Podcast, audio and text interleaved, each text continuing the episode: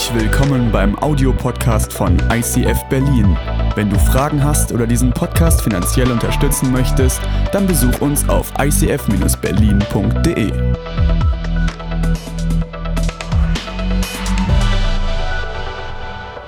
So bleibst du an Gottes Seite.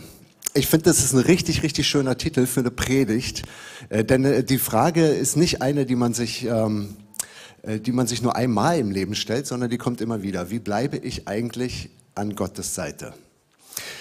Und um das zu erklären, habe ich einen Weg rausgesucht, der ist vielleicht ein bisschen merkwürdig, aber ich möchte es trotzdem mit euch durchgehen. Ich habe hier ein Stück Fleisch, einen Nagel, ich habe ein Feuerzeug, ein Messer und meine Notizen in Form eines Handys. Ich möchte mit euch über etwas sprechen, das nennt sich Opfer. Da geht es nicht um das, was man dir in der U-Bahn hinterher schreit, ey du Opfer, sondern es geht um eine Sache, die sich irgendwie quer durch die Bibel zieht. Das ist ein Thema und dieses Thema ist ein bisschen anstößig.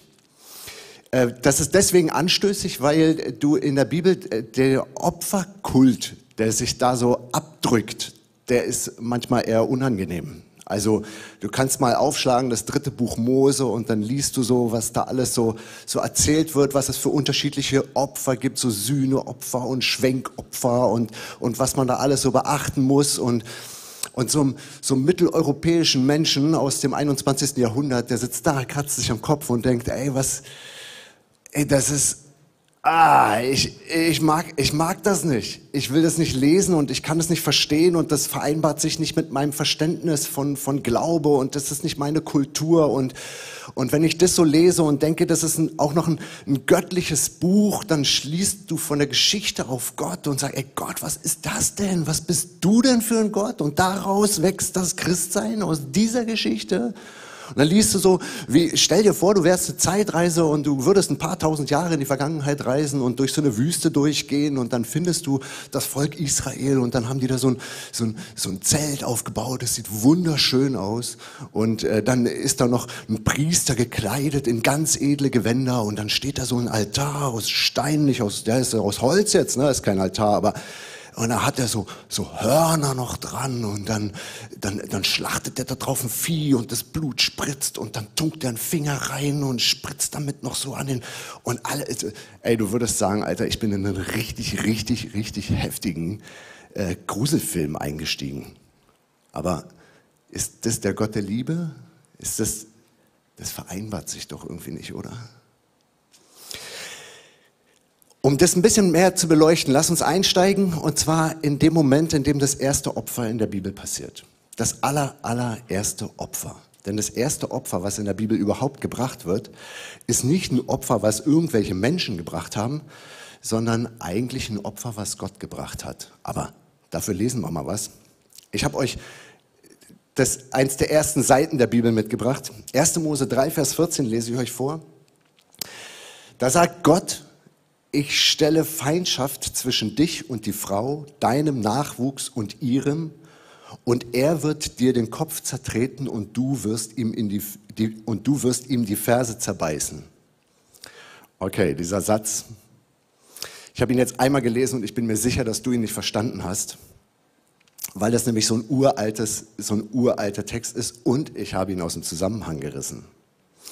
Wahrscheinlich ist der, kennst du die Geschichte von dem Sündenfall. Du kennst die Geschichte von Adam und Eva, wie sie im Paradies, im Garten Eden sind und äh, wie sie da zusammen mit Gott eine wunderschöne Zeit verbringen. Du kennst die Geschichte und weißt auch die Geschichte von dem, von dem Apfel, der kein Apfel ist, sondern ein Baum, das ist eine Frucht, ja. Und äh, du hast vielleicht sogar noch im Ohr aus der Kinderbibel, falls deine Oma dir das mal vorgelesen hat, oder Religionsunterricht oder Ethikunterricht, wo auch immer du gewesen bist. Du kennst diese Geschichte, wo die Eva von dem, die Schlange da ist und die Eva isst von dem Baum und dann isst auch noch der Adam von dem Baum und dann treten, nachdem sie von der, von der Frucht gegessen haben, von der verbotenen Frucht, ab dem Zeitpunkt treten bestimmte Merkmale in ihr Leben. Du kannst das nachlesen und das liest sich, wenn du dich, wenn du dich so ein bisschen reinbegibst in die Bibel, das nicht liest wie so ein, äh, mit so einer leicht ablehnenden Haltung, sondern wenn du der Bibel die positive Energie gegenüberbringst, die man braucht, um verstehen zu können, dann liest du das ein bisschen wie ein Abenteuer und vielleicht auch ein schmerzliches Abenteuer. Denn du merkst, du spürst fast diesen Moment mit, wie die in diese Frucht beißen und dann, dann passiert etwas. Es ist etwas, in dem Moment ist etwas passiert, was sich nie wieder rückgängig machen lässt. Es ist, es gibt so Momente im Leben, die drücken dir eine Spur drauf und du wirst sie nie wieder los. Geh mal zu den trockenen Alkoholikern. Geh mal zum Blauen Kreuz. Lass dir mal von so einem Ex-Alki erzählen, wie sich das Leben anfühlt. Weißt du, der hat, der hat nur zu lange, zu viel, zu regelmäßig Alkohol getrunken. Ist in eine Sucht verfallen. Der hat praktisch einen Schritt zu viel gemacht. Einen Schritt zu lange, zu oft, zu viel. Und seitdem ist etwas passiert, was nie wieder, nie wieder ist das so wie vorher. Der, der kann bei Silvester nicht mehr anstoßen mit dir auf Sekt. Der isst keine Schnapspralinen mehr. Der kann das Abendmahl nicht einfach so genießen, wenn er mal in die Kirche geht. Da ist etwas passiert und es geht nicht mehr zurück. Und das weißt du auch. Es gibt so Momente in deinem Leben, da sind dir Dinge passiert und die lassen sich nicht mehr ausradieren. Die sind, das ist der Schritt zu viel, der eine Schritt, den du zu weit gegangen bist. Das sind heftige Biografie-Einschläge. Ich, Dinge, die, wo du nicht mehr die Möglichkeit hast, sie zu verarbeiten, die einfach da sind. Und du wirst Zeuge, wenn du die Bibel liest, wirst du Zeuge von dem, wie das da passiert ist bei Adam und Eva. Und dann sitzen sie dort und sie stellen fest, der Schaden ist gewaltig. Am Anfang fühlt er sich schon komisch an. Auf einmal beginnen sich zwei Menschen zu schämen. Die Scham.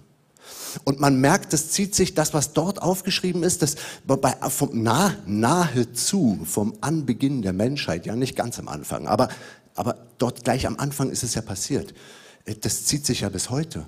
Wie oft schämst du dich oder tust Dinge, damit du dich nicht schämen musst. Du tust Dinge für, damit du gut dastehst. Du präsentierst dich. Du lebst dich doch nicht überall so aus, wie du bist. Aus Scham. Du zeigst bestimmte Körperpartien nicht aus Scham. Scham, das ist irgendwie so drin.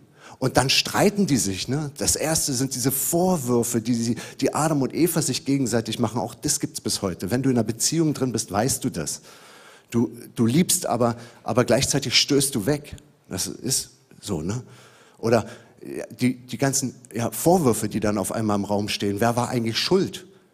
Weißt du, wenn du, wenn du diese Bibelstelle liest, dann stellst du fest, dass das Wort Schuld noch nicht einmal von Gott in dem Dialog in den Mund genommen wird. Aber, aber Adam und Eva schieben sie sich gegenseitig zu. Die Frage nach der Schuld. Und du weißt, dass die genauso juckt, egal in welcher Firma du arbeitest. Da kommt immer, wenn irgendein Schaden entstanden ist, immer die Frage nach der Schuld. Die Schuld. Oder wenn du einen Streit hinter dir hast, immer die Frage nach der Schuld. Wer ist eigentlich schuld? Wer hat eigentlich, oh, du weißt, wie das brennen kann, ne? Und da ist dieser Schritt von Adam und Eva und er lässt sich nicht wieder rückgängig machen. Und dann redet Gott aber weiter. Er, er, er, spricht mit ihnen und sagt, ey, ihr habt, ihr habt, ihr habt irgendwie ist bei euch jetzt was kaputt. Ihr werdet, ihr werdet das nie wieder oder vielleicht doch. Er, Gott, Gott redet weiter mit ihnen. Und dann kommt eben genau dieser Satz, den ich da vorgelesen habe. Gott sagt zu ihnen, ey, euer Leben wird nicht mehr ganz so schön sein. Es wird jetzt sehr von Anstrengungen durchzogen, von Schmerzen durchzogen sein. Und dann sagt er genau diesen Satz ich stelle Feindschaft zwischen dich und die Frau. Da redet er von der Schlange. Gott stellt eine Feindschaft aus zwischen der Schlange und zwischen der Frau, zwischen dem Nachwuchs der, der Eva, zwischen dem Nachwuchs der Frau und dem Nachwuchs der Schlange. Und dann sagt er, er wird dir den Kopf zertreten. Also er spricht zur Schlange, ja. Also der Nachwuchs der Frau wird der Schlange den Kopf zertreten und du, Schlange, wirst ihm in die Ferse stechen, du wirst ihm die Ferse zerbeißen.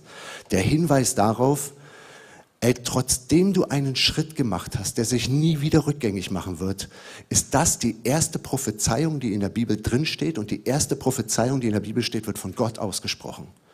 Es kommt ein Nachkomme, der wird dieser Schlange, die dich, Eva, verführt hat, der wird ihr den Kopf zertreten und dabei sterben. Bomb. Und dann redet Gott weiter. Ne? Ich lese noch einen Satz, der folgt darauf. 1. Mose 3, Vers 20. Adam gab seiner Frau den Namen Eva, leben. Denn sie sollte die Mutter aller lebenden Menschen werden.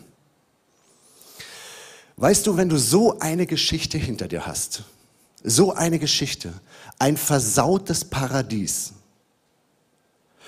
und dann hast du auch noch deiner Frau die Schuld zugeschoben. Und bis dahin hatte die Frau noch gar keinen Namen. Und dann kommt die Rede von Gott, die dann sagt, ey, du wirst irgendwie, ich werde einen Weg finden. Dein Nachkomme wird der Schlange den Kopf zertreten.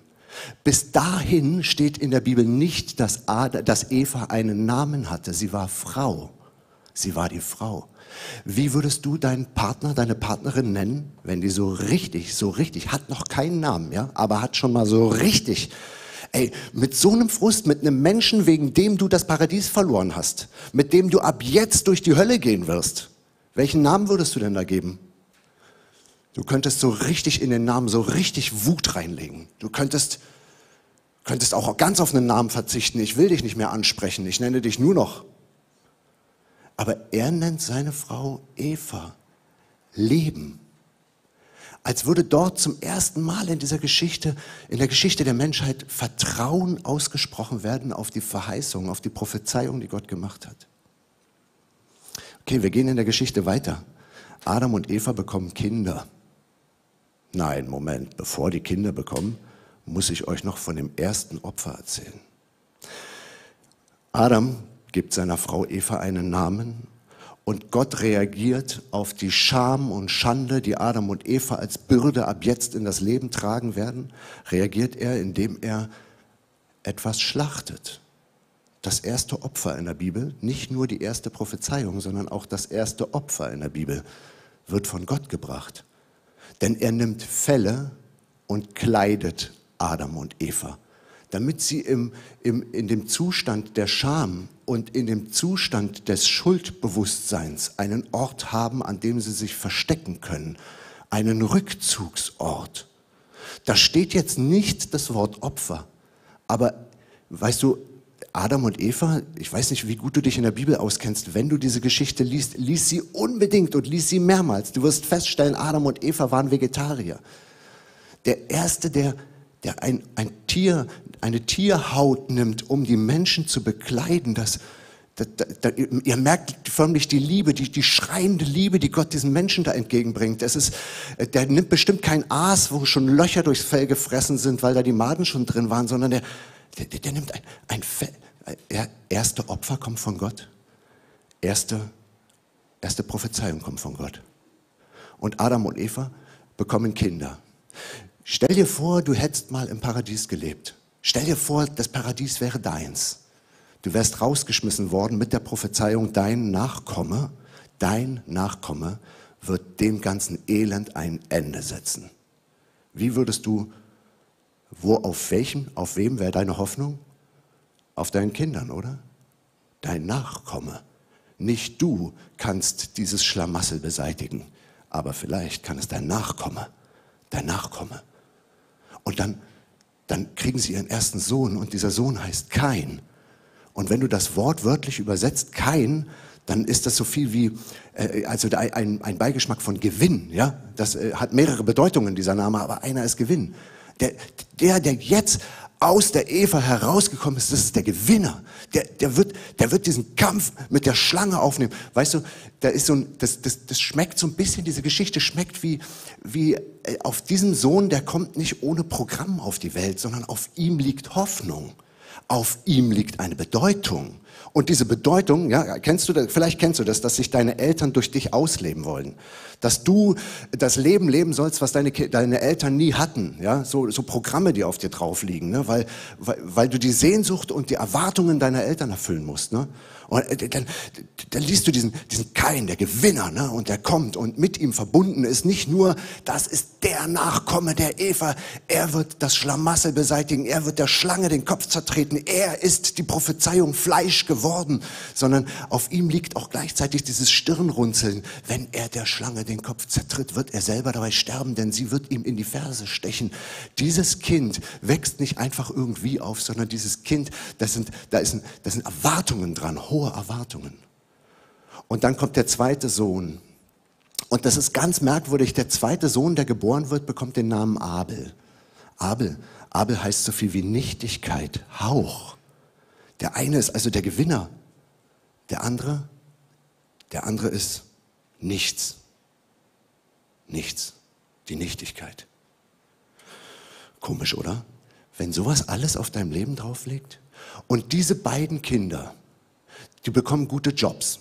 Der eine wird Hirte, ja, von Kleintierhirte und der andere, äh, der wird Ackerbauer. Und irgendwie scheint etwas in ihrem Leben, ich weiß nicht, wie oft sie die Geschichte erzählt bekommen haben von Adam und Eva, dass da mal ein Stück Land war, in dem es weder Scham noch Vorwürfe noch Schuld gab. Aber äh, so aufzuwachsen, sie haben das nie gesehen, dieses Land. Sie wissen, welche Erwartungen auf ihn liegen, aber, aber gesehen haben sie selber noch nicht. Und dann heißt der eine auch noch nichts. Und der, der nichts heißt, der bringt ein Opfer. Er bringt ein Opfer. Merkt ihr, welche, welches Bedürfnis dahinter schwingt? Das ist das zweite Opfer, was in der Bibel gebracht wird und vielleicht die Erinnerung an die Erzählungen der Eltern. Dieses, Gott, ich, ich mache es dir gleich. Ich mache es dir einfach gleich. Du hast etwas genommen, du hast Fell genommen, um uns zu bekleiden und ich werde jetzt hier etwas töten und ich werde es dir geben. Und in diesem ersten Opfer, in diesem zweiten Opfer, in dem ersten Menschenopfer, in dem zweiten Opfer, was in der Bibel vorkommt, da, liegt, da liegen Tränen drin. Da liegt eine Sehnsucht drin, da liegt die Erinnerung an eine Verheißung, da liegt die Bestätigung, dass du in einer, in einer korrumpierten Welt gewachsen bist. Da, da, liegt, da liegt alles drauf. Das ist, das ist nicht nur eine Handlung, das ist ein gebetes Ding, was der da macht. Und, und dann, kommt, dann kommt ja das, irgendwann kommt ja das dritte Opfer. Lass uns weggehen von Abel. Lass uns hingehen zum dritten Opfer. Das dritte Opfer kommt von Noah. Noah ist derjenige. Er bringt ein Opfer Noah ist vielleicht als der bekannt, der die Arche gebaut hat, was ich aber viel spannender finde als jemand, der gerne apokalyptische Filme anguckt. Ne? Ich, ich, mag das total, wenn man so zerstörte Städte sieht und Menschen, die sich so survivalmäßig durchschlagen, ist total spannend, super Ding. Ne? Also der erste, der das tatsächlich erlebt hat, ist ja Noah gewesen, laut der Erzählung. Ne? Der steigt ja in die Arche ein und dann hinter ihm klappt die Tür zu und die, die drin sind, kommen nicht mehr raus und die, die draußen sind, kommen nicht mehr rein und die Arche, die wird gebaut aus einem, aus einem Koferholz. Ja, das ist ein sehr harzhaltiges Holz. Ne? Kommt übrigens nur da in der Bibel vor. Und dann wird das noch mit Harz bestrichen. Und die Bibel, die spielt mit Wörtern. Leider kann man das im Deutschen immer nicht so genial wiedergeben. Aber, aber Kofer, ne? das, ist, das ist nicht nur das Wort für eine ganz bestimmte Holzsorte, sondern dieses Wort wird auch benutzt, um eins darzustellen, nämlich Sühne. Sühne. Er ist, der, ah, der Noah ist in diesem Boot und dieses Boot heißt Sühne. Ja? Er ist geschützt im Bereich, ja. Und dann, dann setzt dieses Boot auf dem Ararat auf und die Klappe geht auf und dort ist die postapokalyptische Welt. Völlig postapokalyptisch. Also der, der Noah, der, der muss mit einer Welt leben, wenn das Wasser dann weggeht, dass die zertrümmerten, die zerstörten Häuser, die Kadaver, die am Anfang noch geschwommen sind, sind schon lange untergegangen. Der, das, das muss ein absolutes Horrorszenario gewesen sein. Ich bin allein, mir ist kalt, ich weiß nicht, was ich machen soll. Wie soll ich mit meiner Vergangenheit umgehen? Manchmal fragst du dich bei diesen Katastrophenfilmen, wärst du lieber der Gestorbene oder lieber der, der damit leben muss, dass er überlebt hat? Wer der mit dieser Erinnerung leben muss, der mit seinem Handeln leben muss, mit der der, mit, der, der neu anfangen muss. Noah aus der Postapokalypse schlägt auf und eins seiner ersten Dinge, er nimmt ein Tier. Ich habe hier so Fleisch mitgebracht. Ne? Er nimmt ein Tier. Das ist das dritte Opfer in der Bibel. Wisst ihr, ich wollte eigentlich ein mega Fleischstück besorgen, aber irgendwie ist das, es ist geschrumpft. es ist kleiner geworden. Er nimmt ein Tier und er nimmt ein Messer und er schlachtet dieses Tier. Er opfert ein Tier. Er verbrennt es. Und merkt ihr, was dahinter steht? Die ganze Geschichte aus Eden schwingt. Sie schwingt. Der Noah, was der da macht, ist nicht einfach ein Tierschlachten. Er weint sich dieses Opfer heraus und sagt, Gott, du hast versprochen mit einer Prophezeiung, dass dieser ganze Scheiß endlich irgendwann aufhört. Das ist ein schreiendes, ein himmelschreiendes Gebet. Und darauf antwortet Gott mit einem Regenbogen. Okay, du kannst die ganzen Opfer weiter durchgehen, die in der Bibel kommen. Irgendwann kommst du im dritten Buch Mose an und dann liest du von diesen Opfervorschriften und fragst dich, sind die denn verrückt? Was haben die denn mit den ganzen Opfern? Ja, als sei das zu einer Ausdrucksform von größten Hilfeschrei, von der, von dem größten Sühne erbitten geworden, als sei das, das, das, dieses Opfer ist nicht einfach nur, ich töte ein Tier und schenk's dir oder, oder, oder esse da was von oder verbrenne einfach alles, sondern da liegt, da liegt, da liegt die Puch, da liegt ein blankes Herz liegt dort. Da liegen Tränen, Verzweiflung, Anerkennung der Situation, der Schrei um Veränderung, dort liegt alles. Und dann irgendwann haben die Leute gemerkt, Mensch, das ist ja eine coole Geste, weißt du, ich opfere hier einfach mal was und dann, ähm, dann kann mir Gott vergeben und irgendwie geht das Leben weiter und alle sehen, ich habe Sühne getan. Aber das, weißt du, dann kommt das dritte Buch Mose und das sagt, ey, du kannst die Opfer nicht missbrauchen. Ich mache sie ganz bewusst sehr, sehr kompliziert damit ich wirklich weiß, wenn du opferst, meinst du es ernst und zwar richtig ernst. Denn erst wenn du diese Schritte gegangen bist, die dort stehen, hm, ist schon eine Hürde. Aber diese Prophezeiung aus dem Garten Eden, die hat ja nie nachgelassen. Die hat nie aufgehört. Der hat, das steht ja immer noch. Er wird dir in die Ferse beißen, du, und du wirst ihm der Schlange den Kopf zertreten. Wisst ihr, Ende der 60er Jahre oder Mitte der 60er Jahre, 1960, irgendwann, keine Ahnung, da hat man ein Ossuarium gefunden. Ein Ossuarium, das ist ein, ein, ein wie ein, ein Sarg, ja, ein Ossuarium in Israel. Und ähm, das Merkwürdige an diesem Ossuarium war, äh, da war nicht einfach nur eine Leiche drin, sondern eine gekreuzigte Leiche. Ähm, man weiß das deswegen, weil man die Wunden gesehen hat, ja, man kann die Knochen sehen. Und man hat eine Entdeckung gemacht, nämlich so ein Nagel war noch in der Ferse der Leiche drin. Und da sind verschiedene Überlegungen. Also dieser Fund hat sehr viele verschiedene Überlegungen äh, losgetreten, ja. Äh, denn die mittelalterlichen Abbildungen auf den uralten Gemälden, wo dieser Jesus so steht und die Füße übereinander hat und dann geht ein Nagel durch beide Füße durch in den Stamm, das war bei dieser Leiche, die noch einen Nagel im Fuß hatte, anders. Der hatte eine Hacke und da wurde der Nagel auf der Seite durchgeschoben. Das wirft ein ganz anderes Bild auf Kreuzigung. Dann ist nämlich deine Füße bei der Kreuzigung nicht vorne auf dem Balken drauf, sondern links und rechts von dem Balken und du hängst so ein bisschen drüber, wie so ein angehängtes Bild von früher, ne? so ein bisschen nach vorne gehangen, das ist noch schlimmer. Ne? Du hängst da so. Und dann hast du zwei Nägel durch die Ferse durch. Und die Christen sagen immer, ey, was da in, was da in Eden von Gott versprochen wurde, er wird dir in die Ferse, er wird dir den Kopf zertreten und du wirst ihm in die Ferse stechen. Was da angekündigt wurde, ne, das ist bei Jesus passiert. Ich lese euch mal hier noch so eine Bibelstelle vor. Ne? Matthäus 27, 35. So nagelten sie ans Kreuz und verlosten dann seine Kleidung unter sich. Nagelten ihn ans Kreuz.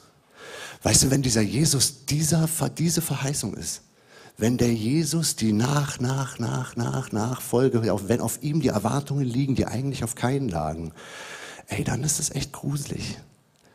Denn der Jesus ist dann was ganz anderes. Was, was, er ist die Erfüllung seiner eigenen Prophezeiung. Man hat ja gesagt, Jesus ist Gott. Und das hat man daran erkannt, dass er sich göttlich verhält. Er ist wie Gott. Und, und dann, ja, Du kannst das an keiner Stelle auseinanderkriegen. Weißt du, normalerweise hast du einen Opfer, das ist das Opfer, und dann hast du einen Opfernden. Ja? Und bei Jesus, da ist alles beides in einer Person. Er opfert sich. Als würde Gott die eigene Prophezeiung erfüllen. Sag mal jetzt ganz ehrlich, ist das das, was du von Gott erwartest? Dass er seine eigene Prophezeiung erfüllt? Hey, wow.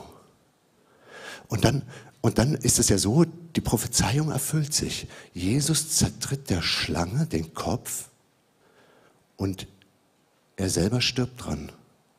Und er selber wacht wieder auf. Das heißt, sag mal, wenn das damals passiert ist, vor 2000 Jahren, warum, warum leben wir nicht im Paradies? Warum sind wir dann nicht im Paradies? Wenn Jesus der Schlange den Kopf zertreten hat.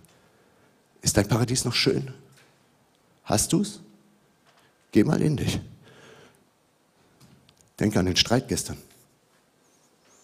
Denke an deine Unzufriedenheit mit dir und deinem Leben. Ist das Paradies? Das ist, wir sind an einem Punkt angekommen, bei dem sich immer wieder die Frage stellt, was möchte uns die Bibel da eigentlich sagen? Vielleicht lügt die Bibel, denn das Paradies ist noch nicht da. Aber, aber vielleicht ja auch doch. Denn was die Schlange, was bei der Schlange zertreten wurde, das siehst du ja genau an der Stelle, an der Stelle, wo du erkennst, was ist eigentlich nach dem Sündenfall passiert. Da kam ja etwas in die Welt, was nicht mehr rückgängig zu machen ist. Da, da wurde, da, die, die haben diesen, die haben diese Frucht, die haben, die haben, die haben Misstrauen in die Welt gebracht, die haben, die haben Scham in die Welt gebracht, die haben Vorwürfe in die Welt gebracht, die haben, ey, was ist, wenn Jesus das zertreten hat? Und wie könntest du leben, wenn er das zertreten hat? Wie könntest du nach Eden kommen? Denn noch leben wir nicht drin. Das siehst du ja selber mit eigenen Augen. Aber, aber was ist, wenn dieser Gott, wenn dieser Gott deine Schande zertritt? Was ist, wenn er deine Scham zertritt? Weißt du, das zieht sich durch die Bibel durch wie, ein, so, ein, wie, so, ein, wie so eine ständige Erinnerung daran. Gott sagt, werdet wie die Kinder. Ne? Jesus sagt das, werdet wie die Kinder. Und du guckst die Kinder an, wie sie spielen und du merkst, sie schämen sich nicht. Was haben sie für ein erleichtertes Leben? Sie schämen sich nicht. Wie gehst du mit Schuld um? Wie gehst du mit deinen Vorwürfen um? Und dann, dann wird das in der Bibel immer und immer wieder erwähnt. Neid, Hass, Zorn, Eifersucht, das sind so, so Sachen, bei denen du weißt, du leidest wie ein Hund unter diesen Dingen. Und was ist, wenn Jesus dieser Schlange den Kopf zertritt? Weißt du was? Wir haben so vier Symbole in unserem Leben, ne? Vier Symbole. Und das wäre dein nächster Schritt anhand von diesen Symbolen. Ne? Du hast einmal, hast du dieses, dieses Herz als Symbol, ne? Und du sagst, ey, weißt du was, eigentlich, ich weiß ganz genau, ich gucke in mein Leben rein, in meine Biografie rein und ich sehe, es ist kein Eden. Und manchmal bin ich so wütend, dass ich tatsächlich irgendwas nehmen möchte und das, ich möchte auch was opfern. Ich möchte, dass jemand vor mir blutet, weil ich so, so wütend auf, auf diese, ich habe Schönheit, kann sie nicht genießen. Ich habe Geld, aber es zerrinnt zwischen den Fingern. Ich habe Familie und sie verlässt mich und, und, und ich mag mich selber nicht mehr. Dieses, du hast kein Eden. Aber, aber was ist, wenn das beginnt mit diesem Herz, wenn du, wenn du dein Herz an, an, an das Herz von Gott hängst und sagst, Gott, ich gebe dir, ich gebe dir mein Herz. Weißt du, was du dann opferst? Du beginnst nämlich auch etwas zu opfern. Du beginnst dann in diese alte Tradition zu kommen, aber ohne dass du etwas töten musst. Das Einzige, was du töten musst, ist nicht ein fremdes Tier oder ein schönes Tier, sondern du, du, du tötest deinen eigenen Egoismus, du tötest, du tötest deine eigenen Vorstellungen von, von, von, wie du dein Leben gestalten willst. Und du beginnst auf etwas einzuschlagen, nämlich vielleicht all das, was dein Leben zerstören möchte. Du nimmst Gott an dieser Hand, du, du, du guckst auf seinen Herzschlag und du beginnst deine Scham über das Leben zu überwinden. Du kannst auf einmal aufrecht stehen und sagen, das bin ich. Du kannst auf einmal werden wie ein Kind. Und, das, und mit jedem Entschluss, den du machst und jedes Mal, wenn du dich zu diesem Herz entschließt, wir haben dieses Symbol von, diesen, von dieser Weggabelung, ja. Jedes, jede Sekunde, jede Minute in deinem Leben stehst du vor so einer Entscheidung. Entscheidest du dich für ausgeworfen aus dem Paradies oder innerhalb des Paradies? Entscheidest du dich für diesen Weg? Ey Gott, ich möchte, ich möchte jetzt bewusst Neid, Hass, Zorn, Eifersucht, Schuld, äh, Unvergebenheit, ich möchte das ganz bewusst ausklammern aus meinem Leben. Ich nehme dich an und ich, und weißt du, es gibt so viele Menschen, die haben das probiert, aber wenn du das probierst, dann, dann brauchst du auch, du, du, die meisten Leute wissen, sie kriegen das nicht alleine hin. Das alleine kriegst du das vielleicht hin, so ansatzweise mit einer großen Disziplin, aber, aber du merkst, dass ich, dass du die Disziplin nicht erreichen kannst wie so ein Hochleistungssportler, sondern du merkst, dass sich in dir drin muss sich etwas verändern, damit die Dinge aus dir herauswachsen. Wie so, da muss sich eine DNA verändern, damit aus dir Früchte wachsen, die schön sind, die andere genießen und du selber auch. Weißt du, da hast du diese Richtungswechsel und du brauchst dazu noch so einen Anker, so einen Punkt, wo du dich bei Gott festmachst und sagst, ich mache mich fest an dir, denn du weißt, was fürs Leben gut ist. Du bist der Schlangenbezwinger, du bist der Überwinder des Todes, du bist der Überwinder von, von, von Scham, Schande, Schuldzuweisung, Streit. Du bist der Überwinder und ich möchte mich an dieser Überwindung festmachen. Ich möchte, dass, dass dieses Eden bei mir beginnt, dass dieses Paradies auf mich zuwächst, dass ich möchte in deinen Grenzen leben, Gott, nicht in meinen passiert dieser, dieser Schritt. Und da hing dieser Jesus an diesem Kreuz, das letzte Symbol. Ne? Und du merkst, dass Jesus war dieses Opfer. War dieses Opfer. Und man hat so auf ihn eingestochen. Nicht nur mit einem Messer, sondern gleich mit einem Nagel hat man auf ihn draufgehangen. Und, und das Krasse ist, er ist dabei tatsächlich gestorben, aber er ist wieder auferstanden. Und damit hat er dir ein Symbol gesetzt. Denn wenn du außerhalb des Paradieses bist und sich das so anfühlt, als sei es wirklich, als sei es wirklich die Hölle auf Erden, weißt du, den Gott, den du hast, der kennt diese Stiche, Der weiß, wie sich das anfühlt, wenn sich ein Nagel durch dein Leib treibt. Und dieser Gott hat es vorgemacht. Ich stehe wieder auf. Mit Gott an meiner Seite heißt dieses Thema. Ja, mit Gott an meiner Seite. Du musst Gott an deine Seite holen, um endlich auf etwas hinzuzulaufen, wonach dein Ursinn des Lebens sich schon lange gesehnt hat. Mit Gott an deiner Seite. Wir hören jetzt gleich einen Song und der heißt Champion. Dieser Champion, das ist der Gewinner. Ihr erinnert vielleicht, vielleicht noch an den Namen von Kain. Gewinner. Ich nenne Jesus den Champion. Er ist der Gewinner. Und er gehält sein Gewinn nicht für sich, sondern er packt dich an der Hand und sagt, dieser Pokal, der gehört dir und mir. Du brauchst ihn nur zu berühren. Ich bete ein Gebet.